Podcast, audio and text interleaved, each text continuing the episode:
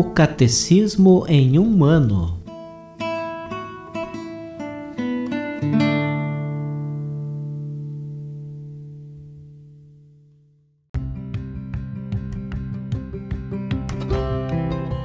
Olá, eu sou Antônio, seminarista da Diocese de Ponta Grossa, no Paraná.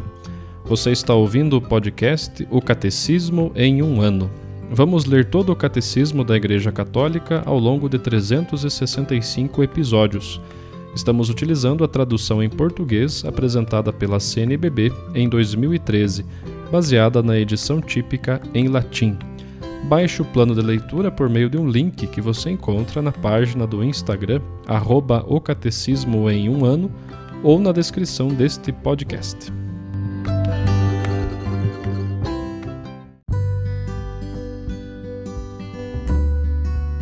Hoje nós estamos no episódio 342 do nosso podcast do Catecismo em um ano e vamos dar início à leitura do terceiro capítulo do, da parte sobre a oração na vida cristã. Os números são 2697 ao 2704.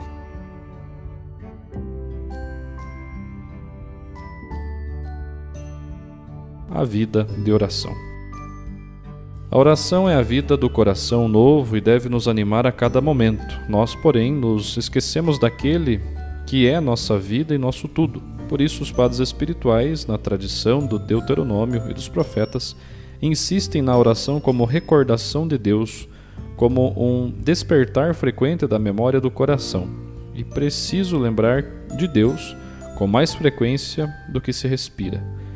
Mas não se pode orar sempre se não se reza em certos momentos por decisão própria.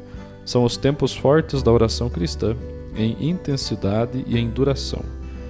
A tradição da Igreja propõe aos fiéis ritmos de oração destinados a nutrir a oração contínua. Alguns são cotidianos, a oração da manhã e da tarde, antes e depois das refeições, a liturgia das horas, o domingo, centrado na Eucaristia, é santificado principalmente pela oração. O ciclo do ano litúrgico e suas grandes festas são os ritmos fundamentais da vida de oração dos cristãos. O Senhor conduz cada pessoa pelos caminhos e do modo que lhe agradam.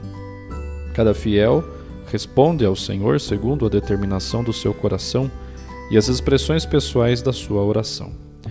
A tradição cristã conservou, entretanto, três expressões principais da vida de oração: a oração vocal, a meditação, a oração contemplativa. Uma característica fundamental lhes é comum: o recolhimento do coração. Esta vigilância em guardar a palavra e em permanecer na presença de Deus faz dessas três expressões tempos fortes de vida e de oração. O primeiro artigo, as expressões da oração. A oração vocal. Deus fala ao homem por sua palavra, é por palavras mentais ou vocais que nossa oração cresce. O mais importante, porém, é a presença do coração naquele a quem falamos na oração. Que a nossa oração seja ouvida depende não da quantidade das palavras, mas do fervor de nossas almas. A oração vocal é um dado indispensável da vida cristã. Aos discípulos, atraídos pela oração silenciosa do Mestre, este ensina uma oração vocal, o Pai Nosso. Jesus não só rezou as orações litúrgicas na sinagoga, os evangelhos o mostram elevando a voz para exprimir sua oração pessoal desde a bênção exultante do Pai até a angústia no Getsemane. Essa necessidade de associar os sentidos à oração interior responde a uma exigência da nossa natureza humana. Somos corpo e espírito, sentimos a necessidade de traduzir exteriormente nossos sentimentos. É preciso rezar com todo o nosso ser para dar à nossa súplica todo o poder possível. Essa necessidade corresponde também a uma exigência divina. Deus procura adoradores em espírito e verdade, e por conseguinte a oração que sobe viva das profundezas da alma. Ele também quer a expressão exterior que associa o corpo à oração interior, pois ela lhe traz esta homenagem perfeita de tudo aquilo a que ele tem direito. Sendo exterior e tão plenamente humana, a oração vocal é por excelência a oração das multidões. No entanto, também a oração mais interior não pode menosprezar a oração vocal. A oração torna-se interior na medida em que tomamos consciência daquele com quem falamos. Assim, a oração vocal é a primeira forma da oração contemplativa.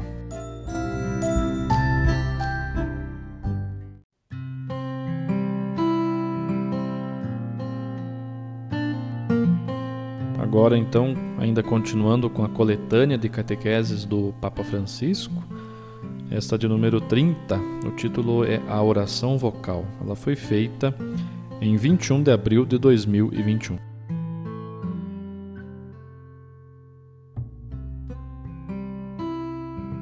A oração é diálogo com Deus, e num certo sentido, todas as criaturas dialogam com Deus. No ser humano, a oração torna-se palavra, invocação, cântico, poesia. A palavra divina fez-se carne e na carne de cada homem a palavra volta a Deus na oração. As palavras são as nossas criaturas, mas são também as nossas mães e, em certa medida, plasmam-nos. As palavras de uma prece levam-nos em segurança através de um vale escuro, orientando-nos para prados verdes ricos de água, fazendo-nos banquetear diante dos olhos de um inimigo, como o Salmo nos ensina a recitar. É o Salmo 23. As palavras nascem dos sentimentos, mas há também o caminho inverso, aquele em que as palavras moldam os sentimentos. A Bíblia educa o homem para garantir que tudo venha à luz através da palavra, que nada de humano seja excluído, censurado. Acima de tudo, a dor é perigosa se permanecer coberta, fechada dentro de nós. Uma dor encerrada dentro de nós, que não se exprime nem desabafa, pode envenenar a alma, é mortal. É por este motivo que a Sagrada Escritura nos ensina a rezar até com palavras às vezes audazes os escritores sagrados não nos querem enganar sobre o homem. Sabem que no seu coração existem também sentimentos pouco edificantes, até mesmo de ódio. Nenhum de nós nasce santo, e quando estes sentimentos negativos batem à porta do nosso coração, devemos ser capazes de os desarmar com a oração e com as palavras de Deus. Nos Salmos encontramos também expressões mais duras contra os inimigos, expressões que os mestres espirituais nos ensinam a atribuir ao diabo e aos nossos pecados. Mas são palavras que pertencem à realidade humana e que acabaram no contexto das Sagradas Escrituras.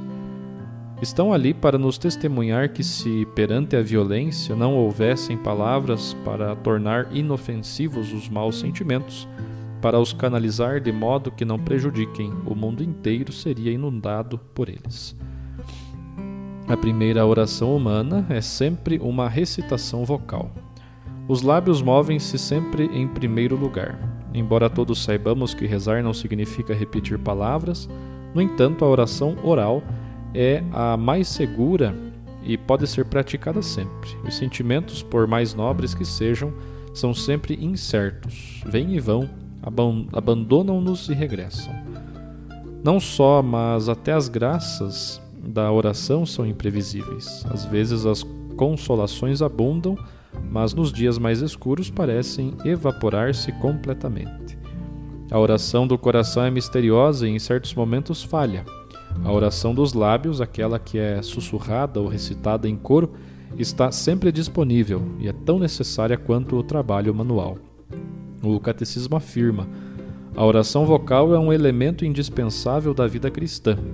Aos discípulos atraídos pela oração silenciosa do seu mestre, este ensina-lhes uma oração vocal, o Pai Nosso. Ensina-nos a rezar, pedem os discípulos a Jesus. E Jesus ensina uma oração vocal, o Pai Nosso. E naquela prece há tudo.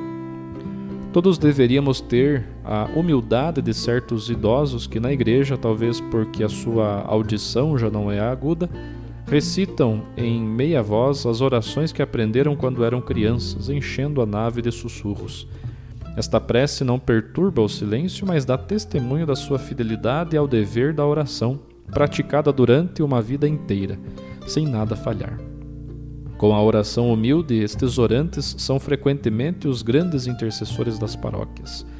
São os carvalhos que de ano em ano alargam os seus ramos para oferecer sombra ao maior número de pessoas. Só Deus sabe quando e quanto seus corações estavam unidos àquelas orações recitadas. Certamente essas pessoas também tiveram que enfrentar noites e momentos vazios, mas pode-se permanecer sempre fiel à prece vocal. É como uma âncora, agarrar-se à corda para permanecer ali, fiéis, aconteça o que acontecer. Todos temos que aprender com a constância daquele peregrino russo mencionado numa famosa obra de espiritualidade que aprendeu a arte da oração repetindo a mesma invocação inúmeras vezes. Jesus Cristo, Filho de Deus, Senhor, tende piedade de nós, pecadores. Repetia só isso.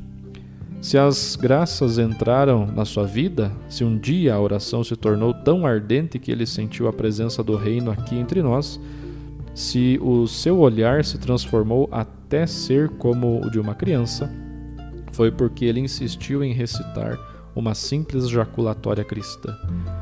No final, ela tornou-se parte da sua respiração. É bonita a história do peregrino russo.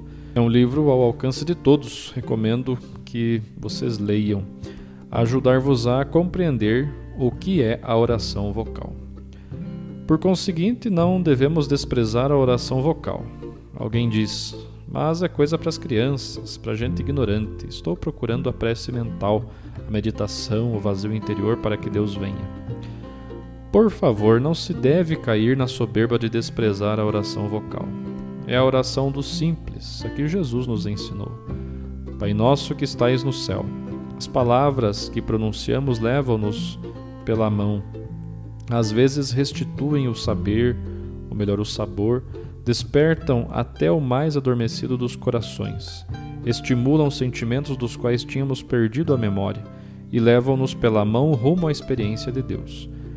E acima de tudo, de maneira segura, são as únicas que dirigem a Deus as perguntas que lhe aprazem. Jesus não nos deixou na névoa, disse-nos: Eis como deveis rezar e ensinou a oração do Pai Nosso.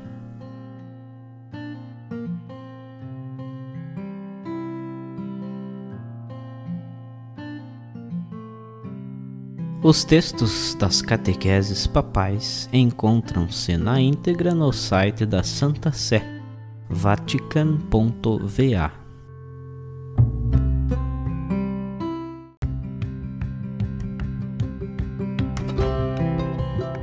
Você acaba de ouvir mais um episódio do podcast O Catecismo em um Ano. Continue nesse bom propósito de aprofundar o conhecimento e a vivência da fé católica e procure participar da sua comunidade. Rezemos por todos que estão fazendo esse caminho de leitura do Catecismo.